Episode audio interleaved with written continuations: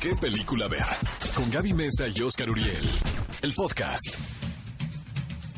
Cinefilos, bienvenidos a ¿Qué película ver? Un programa de Cinépolis. Estamos felices de que nos acompañen un sábado más para hablar, por supuesto, de lo que más nos gusta en este programa, en esta cabina que es de cine. Vamos a contarles los estrenos que llegan este fin de semana y además de muchísimas películas más. Y por supuesto, como siempre, Oscar Uriel. Amigos, qué aquí. felicidad escucharnos este sábado por la mañana. Adivinen qué es el Día Internacional de la Sonrisa. Y no es casualidad que este es el fin de semana de estreno del Guasón. Sí, es que queda perfecto. Aparte de la sonrisa incómoda, de la sonrisa de alegría, de la sonrisa de nervios. Oscar, no sé tú, si tú seas de las personas que se ríen de nervios. Yo, Yo me río fui. todo el tiempo, la verdad. O sea, de, me, de- me, me río de buena onda, de mala De onda. traumado. Yo soy amigo del Guasón, para que te quede claro. Exactamente. Oye, ¿qué te parece si, si hacemos una especie de dinámica de que nos manden fotografías con sus sonrisas? Aquí les van las nuestras, amigos, ¿eh? con el hashtag qué película ver, con sus respectivos acentos. Queremos verlos sonreír este sábado. Si se parecen al Guasón, mejor. Mejor, mejor. Y como es temprano, seguramente se parecen al Guasón. Oigan, y por cierto, para continuar sonriendo, queremos compartirles que hoy nuestra querida Carmen Salinas cumple 80 años. Tu madrina, tu madrina, te amó cuando fue a 24 por segundo. No, yo siento Sí. que no me te amo más a ti. No, te amó A ti más te a decía ti. mijo y a mí no me decía mija. A mí era como que a tu muchachita de allá. Oye, Pero Kate Winslet cumple 44 años, la verdad. Pensé que era más grande que Yo también como de un poquito como de mi edad, más o menos pensé que era, pero Pensé, ya Ajá. estás revelando tu edad. Pensé Ah, que todavía no tengo el 5-0, pero soy mayor que Kate Winslet. JC Eisenberg cumple 36 años. Oigan, y por cierto, hablando de Kate Winslet, les tengo que compartir los resultados de la encuesta. A ver, ¿quién ganó. Gaby? ¿Quién ganó? Quiero ¿Por qué saber. ¿Quién que ganó? ser tan negativo? ¿Quién ganó? Como saben, para quienes no nos habían escuchado antes, cada semana les compartimos una encuesta a la cual ustedes pueden ir a votar en redes sociales. La encuesta de la semana pasada decía lo siguiente: ¿Cuál de estas cuatro películas ya clásicas has visto más veces en tu vida? Las opciones eran Titanic, Diario de una Pasión, Mi Pobre Angelito y Volver al Futuro. Yo voté por cuál. Por la ganadora Volver al Futuro. Dios mío, yo pensé que iba a ganar Titanic. ¿Qué pasa? La pasan tantas veces en la televisión que a mí la opción más lógica era que ganara Titanic, pero perdió Diario de una Pasión. Muy interesante. Y por cierto, también les queremos eh, invitar a que no se despeguen porque tendremos durante el programa la nueva encuesta de la semana y además una entrevista aquí en cabina con nosotros. Nos van a acompañar un par de actores de la película de 108 costuras que se estrenó el día de ayer. Además, como siempre, les daremos nuestras recomendaciones en la cartelera y en la plataforma de Cinepolis Click. ¿Qué película ver? Un programa de Cinépolis en XFM. Vienen las noticias de esta semana, amigos. Caray, tanta novedad, ¿no? Ahora sí. Sí. que todos los días. Pero podemos comentarles que uno de los titulares más importantes es el éxito de Abominable. Ahora, ya lo esperábamos. eh, se ve muy divertida, producida por bonita. DreamWorks. eh, estuvo dentro de la programación del Festival Internacional de Cine de Toronto, lo que es muy raro porque sí ha habido lugar para películas animadas, pero son escasos de verdad las vacantes que hay dentro de esa amplia programación. Desde que se anuncia que está incluida en esta agenda, pues nos da a pensar de Que que es una buena. producción. Sí, sin duda yo creo que lo que hizo DreamWorks, por ejemplo, con cómo entrenar a tu dragón, fue un factor diferenciador de lo que estaban las producciones en ese momento de Pixar o de Disney. Es una película muy bonita, una historia clásica de amigos y monstruo, pero como toma lugar en China, eso le da un, un look muy diferente y una exploración cultural muy poco revisitada. Y es que recaudó 30 millones de dólares durante el primer fin de semana, el fin de semana pasado. Y eso que la película solamente se ha estrenado en los Estados Unidos y en, en muy pocos territorios. A propósito de la llegada de la película en México, mi querida Gaby Mesa realizó un par de entrevistas con quién, Gaby. con creadores de contenido en YouTube quienes prestaron su voz para los protagonistas de la película, la señorita Karen Polinesia, por supuesto, del grupo de los Polinesios, y Memo Aponte, que ya tiene una carrera bastante sólida, una trayectoria importante en doblaje. Vamos a escuchar qué fue lo que me contaron sobre su experiencia. Cinefilos, estoy muy contenta de tener a dos grandes compañeros. Karen y Memo, qué gusto de verdad estar con ustedes. Gracias. Bueno, Memo, ya tienes una carrera en doblaje. Karen, no sé si es tu primera vez. Es mi primera Que vez. no parece. Muchas felicidades por eso. Wow, es el mejor confianza. ¿Lo hiciste No, muy bien? yo lo comentaba con otros compañeros y de que es que yo no sabía que ella no había hecho nunca eso. Sí, no, es, es mi primera vez. Tomé un curso hace eh, varios años cuando mi hermano dobló también. Y Ajá. dije, yo voy a aprovechar y voy a también a, estudiar. Pero la verdad es pues es- se me olvidó. Pero sí, este, la verdad es que pues gracias a Cristina que me estuvo ayudando muchísimo, me estuvo guiando. ¿Era tu directora de doblaje? Sí, fue mi directora, entonces eh, me, me estuvo llevando de la mano y yo creo que se hizo un muy buen trabajo en equipo. ¿Te acuerdas de la primera vez que viste tu voz en el personaje? Estabas nerviosa y de compartirlo también a tus seguidores de cómo iban a reaccionar. Pues mira, fíjate que no he visto nada porque quiero Ah. sorprender, quiero grabar mi reacción. O sea, yo, yo iba a la delantera. Sé que hay un trailer que, que ya tiene mi voz, pero no lo he querido ver ni nada porque quiero escucharlo con la- el buen sonido del cine. Entonces, la verdad es que estoy muy contenta, muy emocionada. Espero que le guste a todos mis seguidores, pero también no solamente a mis seguidores, Claro. sino también pues la gente que vaya a verla. Y yo sí creo que deja algo ahí. Creo que todos dejamos Sí, sí, algo en un trabajo sí. de doblaje, se deja el corazón ahí. Sí. ¿Y qué tal nos oímos? Oye, oye, no, espera. No, increíble, increíble, pero es que ya que veas la película, porque sé que en el doblaje pues vas viendo tus pedazos, ¿no? Sí. Pero es que parece que te mandaron a hacer el personaje. ¿Por qué? O sea, ¿qué es onda igual. con eso? Eres O sea, es Ya, que- acéptalo, ya. Lo acepto, pero es odioso mi personaje. Al principio es odioso. Es odioso. Tú eres un poquito odioso, Memo, también. Es, eh, yo soy odioso. Pues, pero bonito. No, no es cierto. Gracias, las, amo, ¿eh? Gracias. No, no es te cierto. voy a decir una cosa, esta- eso está chido y, y Chris me lo dijo muchas veces la directora. ¿Sí te parece? Y yo, pues sí, ¿verdad? ¿Tú hasta qué punto te diste cuenta que te parecías?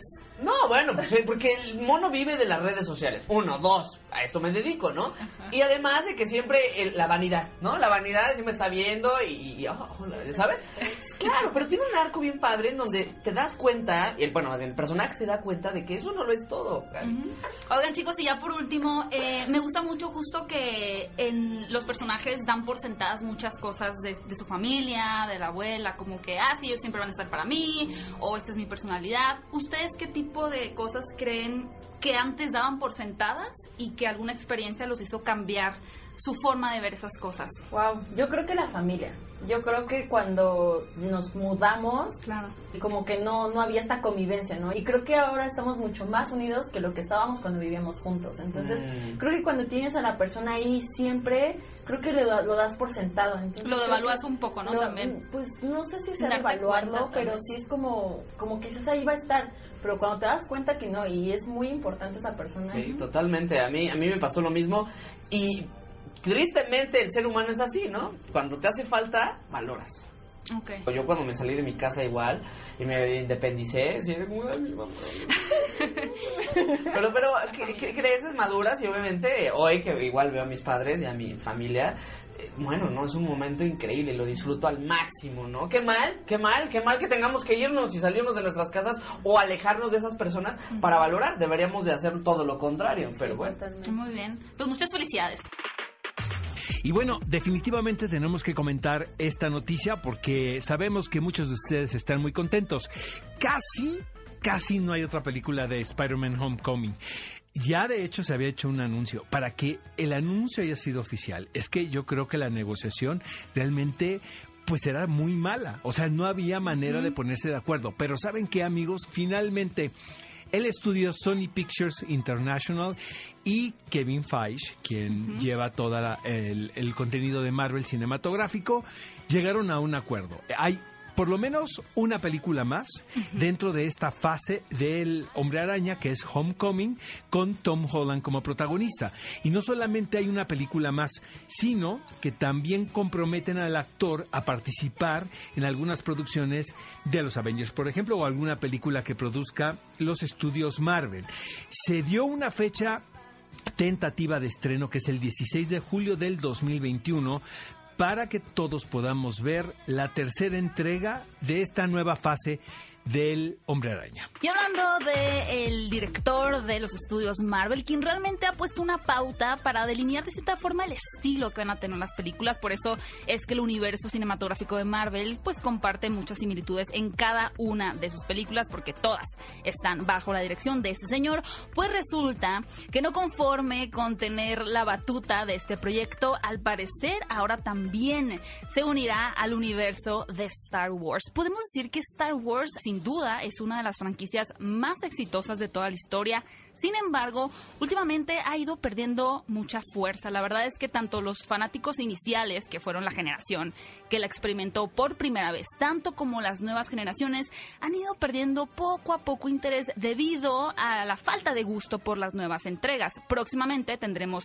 la última película que conformaría esta nueva trilogía. Sin embargo, hay nuevas expectativas y es muy curioso porque en redes sociales eh, Chris Evans, quien es muy conocido por Capitán América, levantó la mano para formar parte de este nuevo universo y también Brie Larson, conocida ahora como Capitana Marvel. Ya hay un acercamiento, exactamente. Creo que hay un acercamiento mucho más oficial con ella, cosa que me encanta porque es una actriz que a mí me gusta mucho. Pero lo que es importante aquí marcar, Gaby, es que es Kathleen Kennedy, quien es la presidenta ahora de Lucas Entertainment, eh, está dispuesta a renovar por completo eh, la saga para crear un nuevo universo. Eh, seguramente con coqueteos a lo que ya hemos visto a través de los años, pero ya no va a ser tanto así. O sea, realmente es un borrón y cuenta nueva. Eh, también, Debería ser borrón también, ¿no? no sé, ya dejarle descansar unos 10 años. Indiana Jones, hay planes para hacer películas obviamente con Indiana Jones, que todos ustedes saben, con algunas otras franquicias por ahí. Lo que, lo que sabemos también de manera eh, no oficial es que George Lucas está un tanto enojado porque lo han sacado de la jugada. Pero pues ni modo, o sea, si él vendió no su propiedad, pues ahora sí que los dueños de estos títulos pues tienen derecho a hacer lo que ellos quieran, ¿no? Todo nace a partir de un encuentro que hubo este verano entre Kathleen Kennedy y Kevin Feige, ¿no? Pues sí, ahí se pusieron de acuerdo para renovar la franquicia que a nivel personal me gustan mucho las nuevas películas, pero también siento que ya es un buen momento para darle un respiro. Como saben, cinéfilos, este fin de semana llega la tan esperada película de Guasón, la cual vamos a comentar más adelante en nuestras sección de estrenos. Sin embargo, es muy importante platicar aquí de la polémica que ha suscitado eh, desde las primeras proyecciones de esta película, ya que han existido varias manifestaciones que se proclaman en contra de la exhibición de esta cinta, argumentando que de cierta forma retrata la violencia y retrata la figura del asesino como algo poético, de tal forma que si una persona que no se encuentra, digamos, en sus cinco sentidos o no tiene una buena estabilidad emocional, puede verse influida a, saliendo de ver esta película, tener ganas de cometer actos delictivos. A partir de ello, el director Todd Phillips, por supuesto, que se manifestó en contra de estos argumentos, diciendo que jamás sería la intención de la película ser una provocación para un acto terrorista. Recordemos que hace algunos años, durante la proyección de Batman de Dark Knight Rises, que fue la tercera entrega, hubo un ataque terrorista en un cine en Colorado, en Aurora, por lo cual se tiene ese miedo nuevamente de que algo así pudiera suceder. Se han tomado algunas precauciones, por ejemplo, en una proyección, en una de las premiers, no se permitió el acceso a periodistas para que no estuvieran interrogando tanto al reparto como al director sobre esta temática que yo creo que ellos ya han de estar un poquito saturados de que los estén cuestionando y solamente permitieron que entraran cámaras. Ahora, si hay algunos cines específicos en Estados Unidos, como es el de Aurora, que han cancelado la proyección de esta película, pero tampoco ellos proyectan películas que inciten a la violencia, por ejemplo, un Rambo o un John Wick. Se trata de un complejo en donde no proyectan nada que pudiera obtener muertes o situaciones violentas. A nivel personal, yo creo que Joker para nada es una película que incita a esto. Creo que sí es un retrato del deterioro de una persona, pero pues también, como dijo el director y como dijo Joaquín Phoenix, es fácil diferenciar entre el bien y el mal. Amigos, vamos a música, pero antes queremos que sigan enviando sus fotografías sonriendo, por favor. Los estamos viendo a cada uno de ustedes. Las nuestras ya están ahí en, en Más o menos salimos, ¿no? No, salimos. desvelados. No salimos tan mal, ¿no? Haciéndole un homenaje al Guasón. ¿Qué película ver? un programa de Cinépolis en XFM. Amigos, vamos con los estrenos de esta semana. Por supuesto, el título que hay que ver definitivamente lleva el nombre de El Guasón. Hemos hablado muchísimo en este espacio de esta película, dirigida por Todd Phillips y lo que probablemente es el vehículo de lucimiento más grande que ha tenido Sí, Joaquín, Joaquín Phoenix, Phoenix. hasta este momento en su carrera. Sin embargo, es precisamente este experimento que hacen eh, con eh, un personaje que nace a partir de las tiras cómicas o de la cultura pop y que hemos visto interpretado por diversos actores a través de la historia. Ahora se hace una aproximación mucho más realista, incluso eh, más cruda todavía que lo que habíamos visto con Christopher Nolan. Sí, lo que es muy interesante es que gran parte del atractivo que ha tenido el Guasón es que si bien su némesis es Batman, una figura muy importante, en esta película no extrañamos a Batman. Ahora, mucho se había dicho que la película se alejaba de los cómics, que podíamos incluso verla como una película fuera de este género de los superhéroes, pero en realidad No. sí toma una relevancia muy no, y importante. tiene guiños Ciudad y tiene guiños muy importantes a la historia. historia. No se los digamos, obviamente, No, no, no, ¿verdad? no, Pero no se aleja del todo de lo que estamos Para nada. acostumbrados a ver. Ahora, lo que es muy interesante es que la película sabe cómo salirse de las mismas limitaciones que ponen las películas de este género, en donde tal vez se fijan más en una cuestión de los poderes, del enfrentamiento hacia el villano, pero aquí es un estudio realmente del devenir de este villano. ¿Cuáles fueron las acciones que pudieron afectar tanto la vida de Arthur Fleck para que podamos aprender qué hay detrás de ese qué hay detrás de esa máscara tan popular, cuáles fueron las, eh, el impacto que sufrió a través de su vida y lo más particular que a mí me gustaría destacar, porque ustedes tienen que ir a ver esta película, es grandiosa, es que incomoda al espectador. Hay una situación que se ve desde los avances donde vemos eh, la risa muy peculiar que tiene este Joker interpretado por Joaquín Phoenix, que en ciertos momentos eh, hacen alusión a que la gente se siente incómoda, pero también como audiencia empiezas a sentirte incómodo. Y creo que el que la historia logre traspasar esos límites y logre realmente impactar emocionalmente es sumamente valioso. Yo creo que el Oscar es para Joaquín Phoenix. Va, Tiene que ser, va a haber sí. una rivalidad tremenda entre Adam Driver por Marriage Story y Joaquín Phoenix por esta película. Creo que son los contendientes más sólidos de esta categoría. Y definitivamente esto es un ¡Peliculón loco! Todos a ver el Guasón este fin de semana. Todos. Y es momento definitivamente para compartirles la nueva encuesta de la semana que pues yo creo que ya saben de qué va. Ok, es momento que vayan a las redes sociales de EXA, arroba EXAFM y busquen esta encuesta que dice, decidamos esto civilizadamente. ¿Cuál ha sido el mejor Joker de todos los tiempos? Si aún no ven la nueva película, vean, vean los avances. Tal vez ahí se den una idea. Las opciones son Heath Ledger, Jared Leto, Joaquín Phoenix y Jack Nicholson, uno de los más emblemáticos. Híjole, qué difícil está este voto, realmente no sé. ¿El te va el mío? Sí, A ver. Va- gana otra vez, siempre me estás ganando. Vas tú porque luego dices que yo tomo ventaja. A ver, vas tú primero. Bueno, voy a votar por Heath Ledger, pero estoy, a- no sé, es que, bueno, es que estoy entre los dos, pero voy a votar por Heath Ledger. Joaquín Phoenix. Ok, ahí está el voto. Y es momento de que ustedes vayan a las redes sociales y voten. Y por supuesto en los comentarios nos digan por qué. ¿Por qué creen que este actor interpretó de la mejor manera al Guasón? Cinefilos, otro estreno que llega este fin de semana se titula 108 costuras. Básicamente es una historia de amistad y motivacional.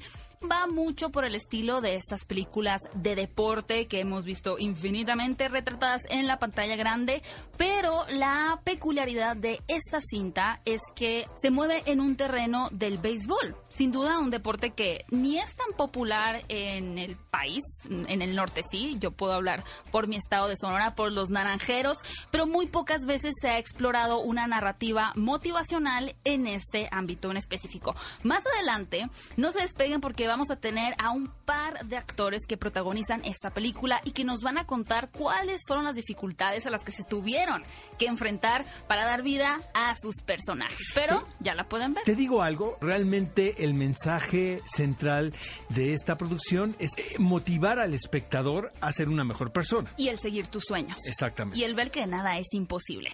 Y como nada es imposible, el señor Nicolas Cage ha encontrado una manera de entrar a la cartelera cada fin de semana. Oye, pero Qué qué cosa, este ¿eh? Señores de Gucci, ya estrenen la película, favor, caray. la Parecen película. DJs que no sueltan la rola.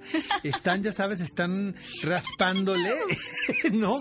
Pero nada más no sueltan, no sueltan la, la melodía. Ya queremos verla.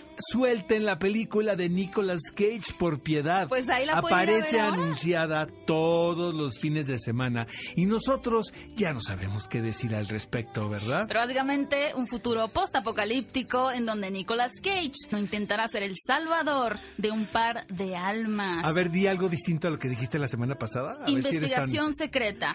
Eh, A ver, pues está pero completamente distinto a lo que dijiste la semana pasada. no sé. A ver si eres no tan... sé qué decir, ¿no? Si porque apenas la voy a ir a ver este fin de semana a Cinépolis. Bueno.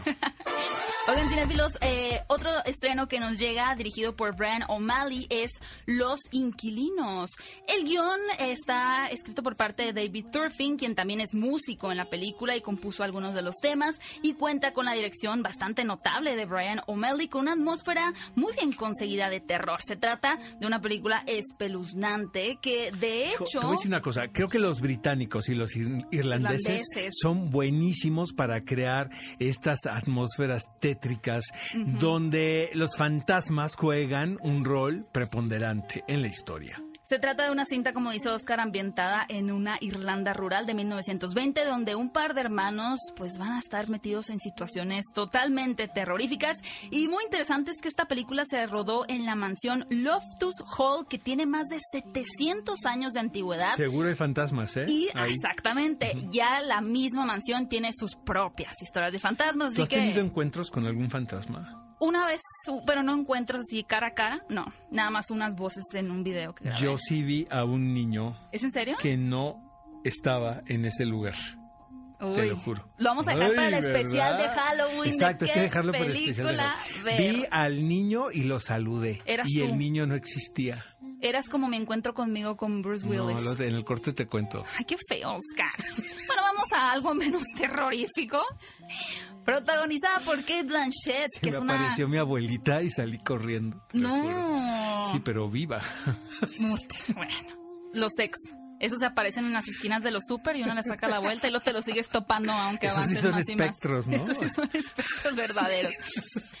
Bueno, dirigida a cinéfilos por Richard Linklater, que nos trajo las películas, la trilogía del amanecer. Sí, no, no se confundan amigos porque estamos hablando de dónde estás Bernadette, pero el director Richard Linklater es el realizador de esta famosa trilogía protagonizada por Julie Delpy e Ethan Hawke.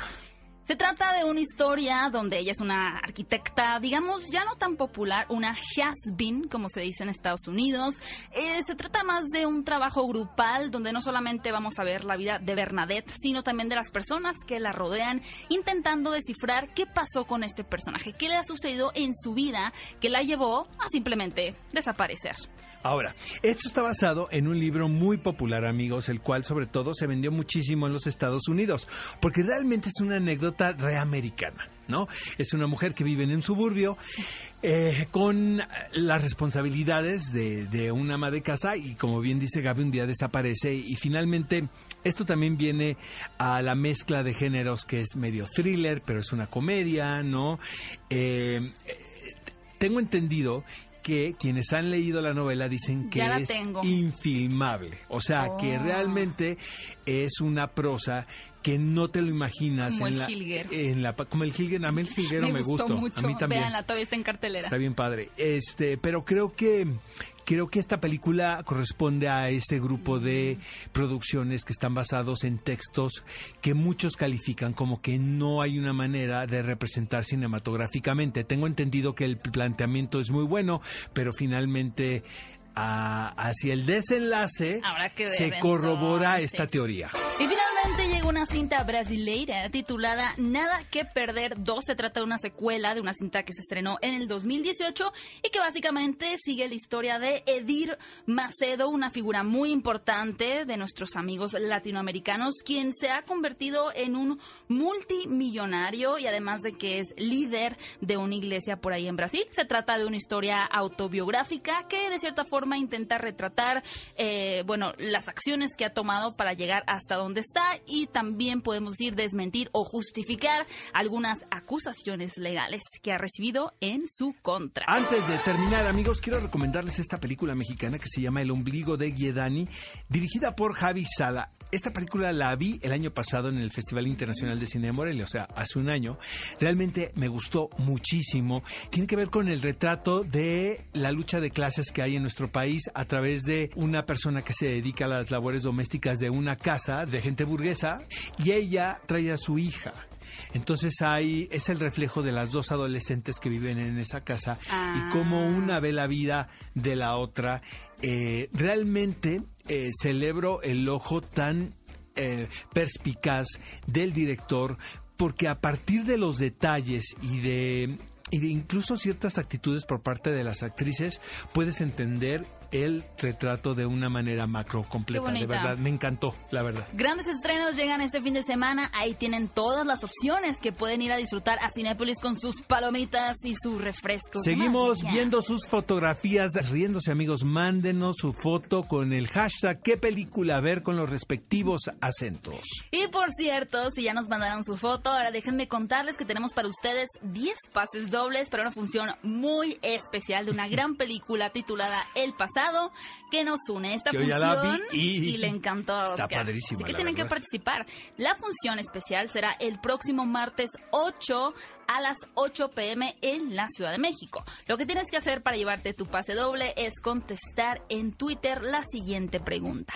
¿Quiénes son las dos actrices principales que aparecen en esta película? Responde arrobando a Cinépolis, arroba Cinépolis y utilizando el hashtag qué película ver con sus respectivos acentos. Los primeros en responder se llevarán uno de estos 10 pases dobles para el pasado que nos une. ¿Qué película ver? Un programa de Cinépolis en XFM. Los protagonistas, sus creadores, de la pantalla grande a tu radio. La entrevista en ¿Qué película ver? de Cinépolis en XFM. Cinefilos tenemos aquí en cabina, aparte del elenco de 108 costuras, una película que se estrenó ayer y fue un gran éxito. Juan David Penagos y David Caro, bienvenidos. ¿Cómo Bienvenidos están, chicos, chicos? que son que son los dos gajos de la pelota. Eh, unidos a través de estas costu- este número de costuras. Les tengo que confesar algo, yo no sabía cuántas costuras eran, ¿no? de la creo que pelota. nadie, ¿no? Es un curioso. Pues sí se entrenaron ustedes dentro del deporte, ¿verdad? sí, es sí. un deporte digo que obviamente tiene un fandom muy grande en México, pero es más como del norte de- del país, ¿no? ¿Dónde- Del norte dónde y del sur también. Y del sur también, ¿verdad? Sorprendentemente es los dos, norte y sur, Nuestro Oaxaca. Prezi, por, Sí. por ejemplo, ¿va? Tabasco, Ajá. Quintana Roo, Ajá. Yucatán, les encanta también el béisbol. Igual que voy a destacar que México hoy en día es una sociedad más deportista que antes. O sea, igual creo que Monterrey comparte el deporte junto con el fútbol y el béisbol son las Sí, dos son- naciones. están ahí como... Saben, yo Grandes. crecí en San Diego y en Tijuana, entonces Con los padres de con los padres de San Diego, iba el Jack Murphy, me aventaba varios partidos de la temporada y es un es un es un deporte fascinante, la verdad. O sea, si te clavas dentro del del béisbol, creo que puede ser muy muy muy adictivo, ¿no? ¿Qué piensan ustedes?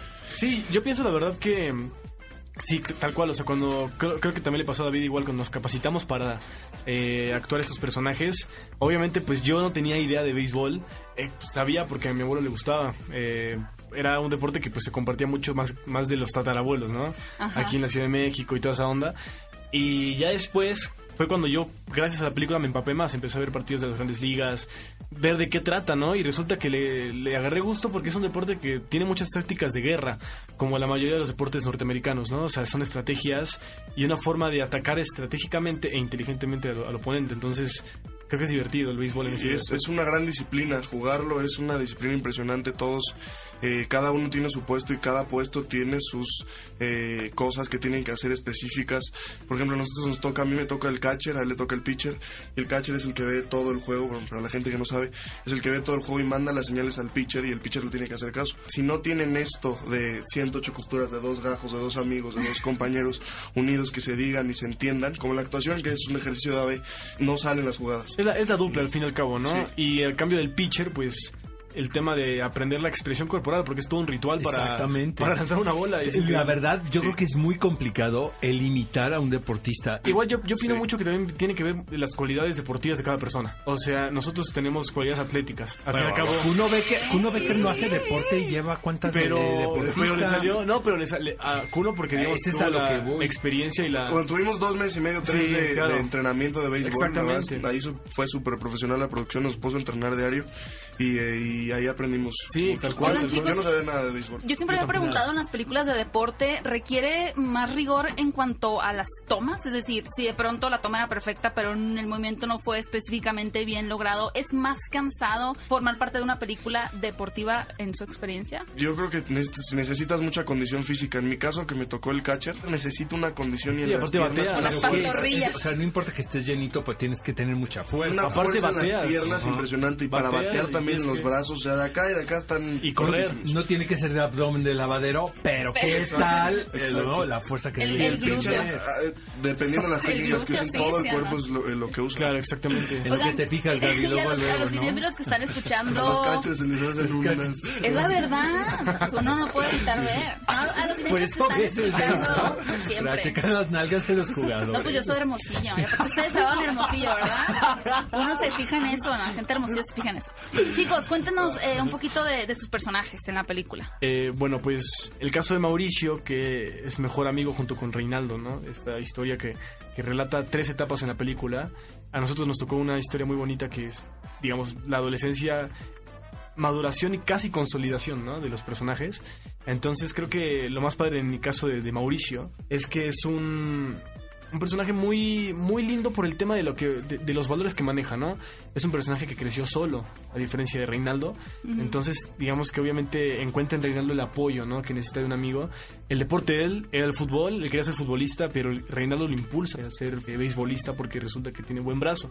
Entonces, desde, desde pequeñitos empiezan a conformar esta amistad, ¿no? Esta relación que, que al fin y al cabo termina siendo una relación que, que quieren consolidar como un sueño hecho realidad de ser profesionales en las grandes ligas. No está basado en ninguna historia en específico, ¿verdad? es un guion original. No, pero sí tiene, Tiene homenajes, sí, tiene sí, homenajes, muchos sí. homenajes y al, al béisbol hay un hay una cosa muy importante, una premisa en la película que es lo que cambia toda la película, que sí pasó con alguien que se dedicaba al béisbol y la historia trata más sí es del béisbol, está enmarcada en el béisbol, pero principalmente es de la amistad. Y creo que es un que está valor muy disfrazada de una película de deporte, pero que pudo haber sí. sido otro deporte, pudo haber sido la surfeada, por ejemplo. ¿no? Ajá, digo, hablando que si vives en San Diego, pues vámonos a surfear. Es una historia de O amistad. equitación, o fútbol, o Igual aquí, aquí hay algo muy, muy bonito. Y de superación personal, Claro. muchísimo. Sí, eh, justamente eso. Te cuenta la historia de dos mexicanos eh, guerreros, ¿sabes? Con ganas de salir adelante, eh, con ganas de soñar y de que estos sueños se hagan realidad. ¿Y cómo lo consiguen? Siendo mexicanos al, al 100%. O sea, consiguen el éxito siendo, siendo, eh, siendo orgullosamente de este país. Y de una minoría, de cierta Claro, forma, ¿no? exactamente, En Desde el bar, con- desde el potrero, literal. Y que es una realidad porque tenemos, sí, apreciamos mucho el fútbol en la capital o en muchas partes de la República, pero tenemos boxeadores y beisbolistas que han llegado mucho más que, que muchos futbolistas. Totalmente. Y no los apreciamos tanto. Oigan chicos, este, muchísima suerte y que esta Muchísimas película realmente sea el banderazo para sus respectivas carreras Gracias. y que, que sigan haciendo muchas películas. Saluda mucho a tu mamá, David, Claro que, que es sí. una tipaza, la verdad. Claro que sí. ¿Qué película ver? Un programa de Cinépolis en XFM. Toma 5. Top 5 de películas que no te puedes perder. ¿Qué película ver de Cinépolis en XFM? Amigos, tenemos un toma 5 muy interesante esta semana porque sé que muchos de ustedes lo son. Forever Alone. Ese es tu toma Están cinco. completamente solos. Nadie los quiere. No tienen pareja y los domingos por la noche lloran su soledad. Aquí tenemos cinco películas que los pueden hacer sentir mejor. La primera, 500 días con ella. Peliculón Loco, loco, la verdad. triste, triste, Dijo, como qué buena nada". película. Es una película que simplemente demuestra que cuando una mujer te dice no estoy interesada en tener una relación, no lo dice para que le muestres lo contrario, lo dice de verdad. No, no estoy de acuerdo contigo, ¿Por fíjate. qué? Porque le da, le da esperanzas al protagonista. Pero le había no es tan que clara, no. no, no, no, no, no, no es tan clara como tú lo estás diciendo. Yo digo que sí. Porque no, yo siento que el personaje es muy ambiguo y por eso tienen al protagonista, ya sabes, babeando toda la película, ¿no? Pues, ¿quién le manda no es- es una historia de terror, pero muy bien interpretada por sus dos protagonistas. Las Oscuras Primaveras, esta es una película dirigida por mi querido amigo Ernesto Contreras. También es una historia de horror. A partir de las relaciones sentimentales, Irene Azuela, eh, José María Jaspic y Cecilia Suárez interpretan un triángulo pasional donde una fotocopiadora juega un papel muy importante. Nada más lo voy a dejar Ya me quedé así con la duda. sobre la mesa. La tercera recomendación es una gran cinta titulada Cuando ellas quieren, la ópera prima de Bill Horderman, que básicamente nos plantea la pregunta, ¿qué sucede cuando un grupo de señoras de una avanzada edad descubren la novela erótica de 50 sombras de Grey? Pues van a querer revivir ellas también su parte más exótica, su parte pasional, y obviamente va a ser una aventura divertidísima acompañada de un gran elenco como Diane Keaton, Jane Fonda o Candice Bergen. Gloria Bell es el remake norteamericano de la película Gloria de Sebastián Lelio. La particularidad es que es el mismo director quien hace esta versión situada ahora en los Estados Unidos, protagonizada por Julianne Moore, una mujer quien en todo momento está en busca del amor, de las posibilidades románticas y quien hacia el final se da cuenta que la felicidad está en ella y en bailar música de la década de los 70. Forever Alone. Y nuestra última recomendación es un clásico de nuestra industria mexicana titulada Sexo, Pudor y Lágrimas, ya una bandera de la década de los 90. Se trata de una película que propone una visión moderna para su época sobre la lucha de sexos y el deseo universal de alcanzar la eterna y deseada relación perfecta, que por supuesto, bueno, creo que no existe. En definitiva, es una historia de humor muy desenfadada con el espíritu del nuevo milenio. Una de la de tragicomedia, podemos decir. ¿Y quién no recuerda la canción interpretada por Alex Sintek, Sexo Puro y Lágrimas? Estas fueron nuestras cinco recomendaciones para todos nuestros queridos cinéfilos Forever Alone, que no les preocupa estar solos viendo una película, porque ustedes solos pueden ser felices. Amigos, no se muevan de donde están. Más adelante, el clásico de la semana aquí en ¿Qué película ver? Un programa de Cinépolis por Exa FM 104.9. ¿Qué película ver? Un programa de Cinépolis en XFM.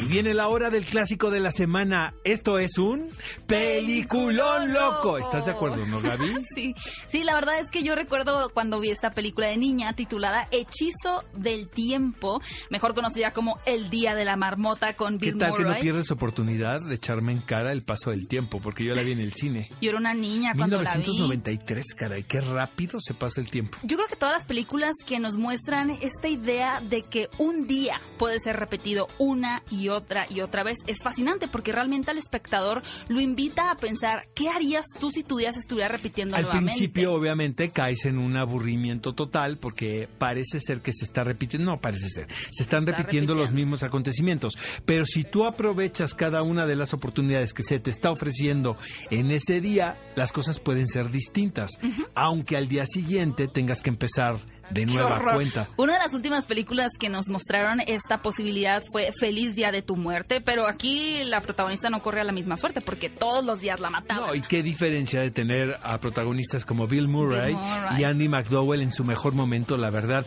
muy carismáticos. Una película muy graciosa, con mucho sentido del humor, pero sobre todo, como dices tú, con el poder de hacer una reflexión. Y no lo sientes para nada que sea una película que tenga un mensaje implícito o que quiera transmitir un sermón directo al espectador, sino que a través de la risa y de lo bizarro de la trama, logras hacer una reflexión. La verdad, creo que es un gran, gran ejemplo de una comedia con estas características, dirigida por el gran Harold Ramis. Esta es una película que si ustedes no han tenido la oportunidad de ver, sin duda es un ícono dentro de estas posibilidades de repetir eh, un día una y otra vez y estar atrapados en un ciclo que Y también no está tan lejos. caray, Exactamente.